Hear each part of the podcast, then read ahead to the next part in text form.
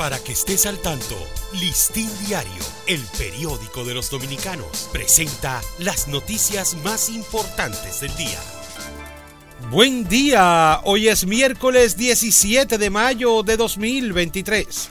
El conflicto que enfrenta a varios partidos con la Junta Central Electoral por la aplicación del 20% de reservas de candidaturas surge por la ambigüedad del artículo 58 de la Ley 33-18 de partidos, agrupaciones y movimientos políticos que se presta a interpretación.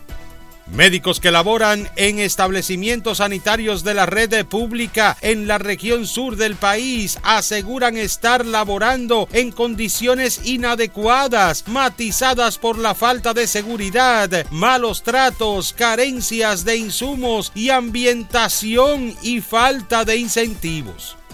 El ministro de Salud Pública, doctor Daniel Rivera, aconsejó a la población mantener buena hidratación para evitar complicaciones de salud, sobre todo en aquellos que padecen de algún tipo de condición médica.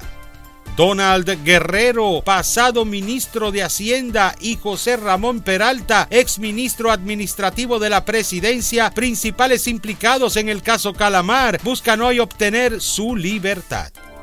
El Ministerio Público obtuvo una condena de 30 años de prisión en contra de una mujer que quemó una mano a su hija de 7 años sobre el fuego de una estufa en un hecho ocurrido en el año 2022 en Boca Chica.